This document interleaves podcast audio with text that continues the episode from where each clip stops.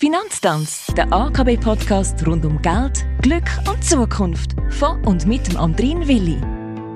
Und dem Chefökonom der AKB, Marcel Koller. Herzlich willkommen. Das ist die 67. Episode. Wir sind schon in der siebten Staffel von unserem Financial Education Talk. Und ja, über was redet man mit einem Ökonom? Natürlich über die Aktualitäten in der allgemeinen Wirtschaftslage und dazu gehören ganz einfach einige stehende Begriffe, zum Beispiel Konjunktur, wo wir bereits besprochen haben, oder auch das Bruttoinlandprodukt, auch BIP genannt. Marcel, auch da glaube ich jetzt zu wissen, was das ist, aber hundertprozentig sicher bin ich mir jetzt nicht wirklich. Kannst du mir nochmal auf die Sprünge helfen? Was heißt Bruttoinlandsprodukt nochmal genau? Ja, die wichtigste Messgröße, wo uns einen Anhaltspunkt gibt, in welcher Situation sich die Wirtschaft befindet und wie stark die aktuelle Wirtschaftsleistung ist, ist eben das Bruttoinlandsprodukt, kurz BIP genannt.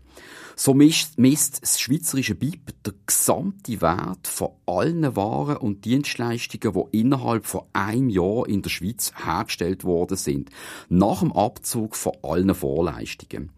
Dabei spielt es keine Rolle, ob die Wertschöpfung von Schweizer oder von ausländischen Bürgerinnen und Firmen produziert worden ist, solange das Ganze innerhalb von der Schweiz erfolgt ist.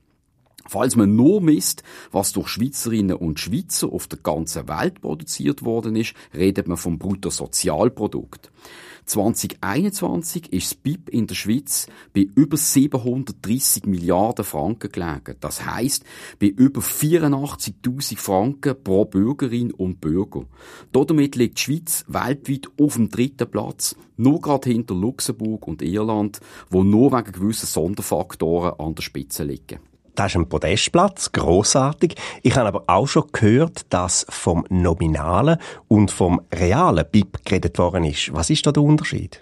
Ja, die absolute Zahl vom BIP misst natürlich nur einen aktuellen Wert zu einem bestimmten Zeitpunkt.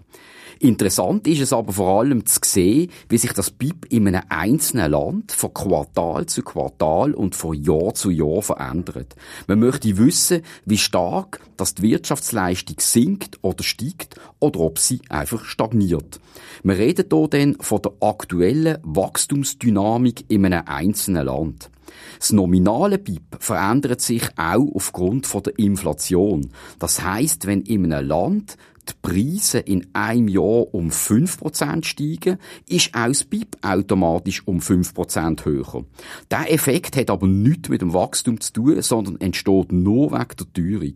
Damit man das BIP-Wachstum von verschiedenen Ländern also vergleichen kann, muss man die Veränderung bei den Preisen berücksichtigen. Man berechnet darum aus dem nominalen absoluten BIP ein reales, teuerungsbereinigtes BIP verstanden. Aber ich gehe davon aus, dass es nicht nur eine einzige Art gibt, wenn man jetzt das BIP berechnet, oder schon? Äh, nein, also es gibt verschiedene Möglichkeiten, das BIP zu berechnen. Zum Beispiel zieht man bei der sogenannten Entstehungsrechnung einfach alle Vorleistungen von der gesamten Bruttowertschöpfung im Land ab und kriegt dann das BIP. Am populärsten und am aufschlussreichsten ist aber der sogenannte Verwendungsansatz. Da schaut man ausschließlich die Nachfrageseite in der ganzen Volkswirtschaft an.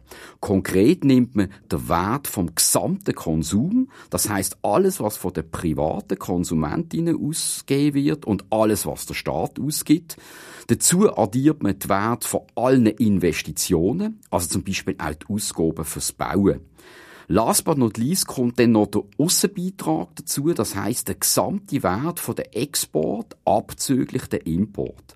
Am Schluss kann man so den absoluten Wert vom nominalen BIP ermitteln und sieht auch, wo in der Wirtschaft die grössten Probleme bestehen. Danke vielmals Marcel Koller für deine Einordnung und deine Erklärungen rund ums Bruttoinlandprodukt. Das ist schon von der 67. Episode vom Finanztanz. Nächste Woche, gleicher Ort, gleiche Zeit, geht's dann weiter, aber auf akb.ch findet man auch alle bisherigen Folgen zum Nachlosen schön brav aufgelistet. Der Marcel und ich, wir sagen Tschüss und bis bald.